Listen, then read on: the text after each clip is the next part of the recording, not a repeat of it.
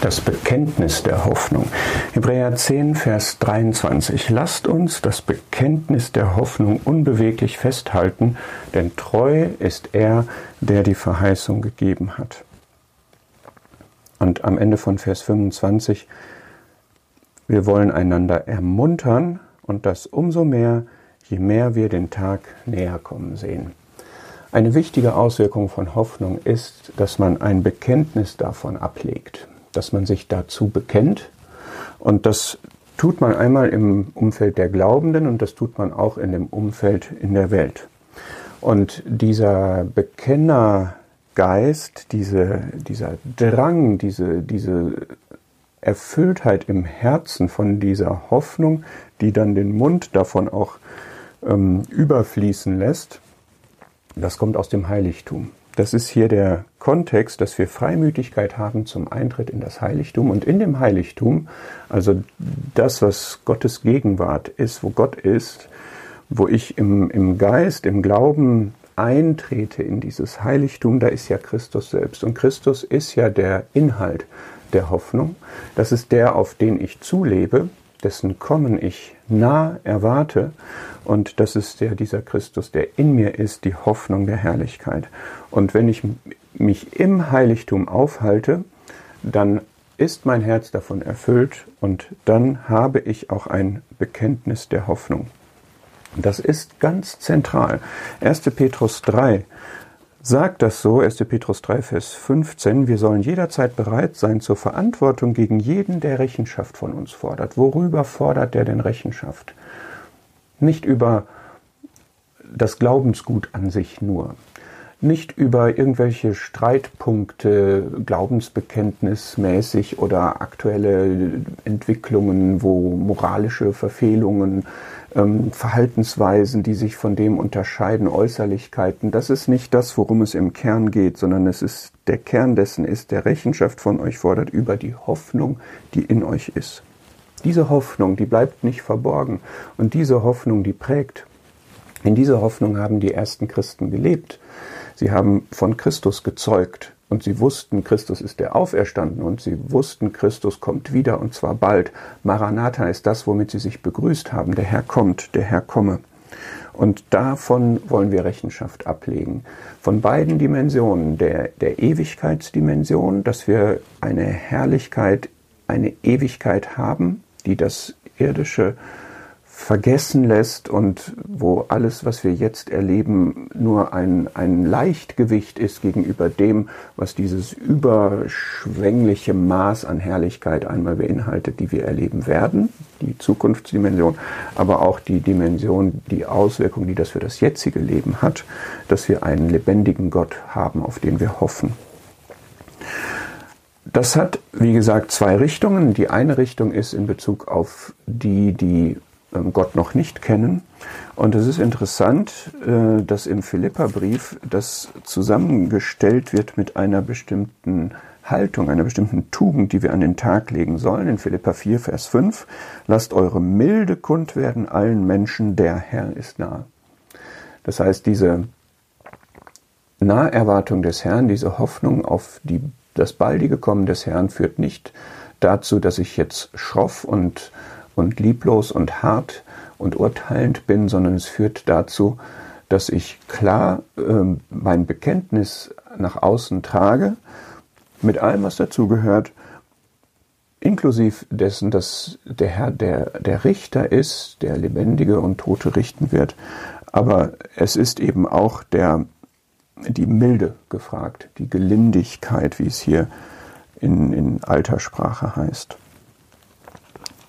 Die zweite Richtung ist auf die Glaubenden, die Mitgläubigen. Und das haben wir schon in 1. Thessalonicher 4 gesehen, dass wir einander ermuntern mit diesen Worten. Und so ist es auch hier in Hebräer 10 ja zusammengestellt, dass wir einander ermuntern, umso mehr, je mehr wir den Tag näher kommen sehen. Und wir sehen den Tag doch näher kommen, oder? Insofern ist, sind wir aufgerufen, einander umso mehr zu ermuntern. Und kann nicht auch so eine Situation wie Corona jetzt dazu führen, dass das, was uns im Miteinander oft Mühe macht, diese Meinungsverschiedenheiten, diese Befindlichkeiten, diese Eigenwilligkeiten, auch das, das Urteilende, diese fehlende Vergebung und alle diese Dinge, dass das ersetzt wird durch Ermunterung. Was wäre das schön? Es gibt noch einen weiteren Aspekt, den ich hier ansprechen möchte, den die Hoffnung hat, nämlich aus 1. Johannes 3, Vers 2 und 3, wir werden dem Herrn Jesus gleich sein und wir werden ihn sehen, wie er ist. Das ist die Perspektive, das ist ja der Kern unserer himmlischen Hoffnung, der Hoffnung der Herrlichkeit, Christus in uns, die Hoffnung der Herrlichkeit. Und jeder, der diese Hoffnung zu ihm hat, so heißt es in 1. Johannes 3, Vers 3, der reinigt sich selbst, wie er rein ist. Diese Hoffnung hat auch eine läuternde, eine reinigende Wirkung. Das ist klar, wir erwarten in der Ewigkeit ja auch den Richterstuhl des Christus. Deswegen beeifern wir uns, sagt 2. Korinther 5, ihm wohlgefällig zu sein. Ähm, wenn wir wissen, dass diese ganze Welt vergeht, untergehen wird, dann werden wir solche sein, die eine entsprechende Haltung gegenüber dem Irdischen und dem Materiellen haben.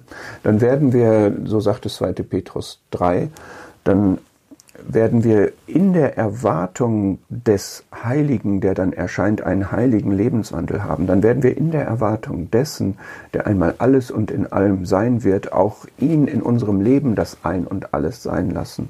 Und dann werden wir wirklich uns von allem frei machen und das wirklich anstreben, dass wir in Einklang mit ihm sind, dass seine Werte unsere Werte sind, dass das, was ihm wichtig ist, auch uns wichtig ist. Und dann trachten wir nach dem Kolosser 3, was droben ist, wo der Christus ist. Und dieser Gedanke des Läuterns, der lässt mich denken an eine Stelle aus Hosea, aus Hosea 2.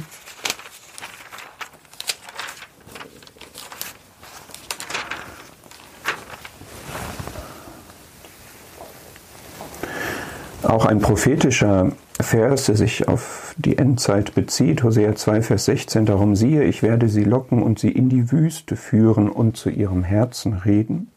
Und ich werde ihr von dort aus ihre Weinberge geben und das Tal Achor, das ist das Tal der Trübsal, zu einer Tür der Hoffnung und sie wird dort singen wie in den Tagen ihrer Jugend.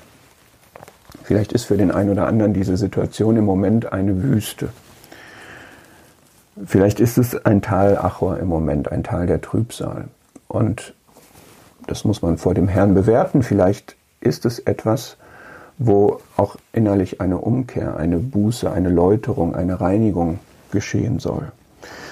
Und wenn das so ist, dann gibt es da eben eine Tür der Hoffnung. Dann ist das, was man im Moment durchlebt, nicht nur ein Teil der Trübsal, sondern gleichzeitig ist das uns als eine Tür der Hoffnung gegeben, weil es immer einen Ausgang gibt. Und wenn wir jetzt über Reinigen, Läutern und Buße reden, dann ist das ein Akt der Demütigung. Und der Akt der Demütigung hat die Hoffnungstür, die Verheißungstür der Gnade. Dem Demütigen gibt Gott Gnade. Insofern kann diese Situation auch in dieser Weise eine Hoffnungsauswirkung haben, nämlich zu einer zu einem Gnadenerlebnis, zu einem Erlebnis der, der neu belebten Gemeinschaft mit Gott führen. Und die Ausrichtung wollen wir wirklich haben. Ich möchte schließen mit einem Vers, weil wir auch diese Perspektive haben. Wir, wir bekennen den Herrn, wir ermuntern einander damit, wir wir leben wirklich auf den Herrn zu. Wir trachten nach dem, was droben ist. Wir richten uns aus. Wir haben einen Ewigkeitsblick auf unsere, auf unser Leben. Und die Bibel schließt relativ am Ende mit den Worten Offenbarung 22, Vers 12, siehe, ich komme bald und mein Lohn mit mir. Das ist ja auch ein Teil der Hoffnung, dass wir nicht nur die Person Christus erwarten, sondern dass Christus Lohn für uns hat. An diesem Richterstuhl werden wir nicht nur mit ihm in Einklang gebracht, sondern wir werden belohnt. Wir empfangen den Lohn in, für das, was wir, was wir sind, was wir an Gesinnung haben, was wir getan haben, worauf wir verzichtet haben und so weiter und so fort, ist jetzt ein anderes Thema. Aber dieses Bekenntnis was uns die Hoffnung, wozu uns die Hoffnung ermutigt. Dieses Bekenntnis gilt jemandem, der da niemanden zu Schanden werden lässt und der damit auch Lohn verbindet. Und nochmal, wir wollen uns im Heiligtum die Kraft und, und diesen Eindruck von dem Herrn holen, der dann in unserem Leben ausstrahlt, dieses Bekenntnis der Hoffnung wirklich leben.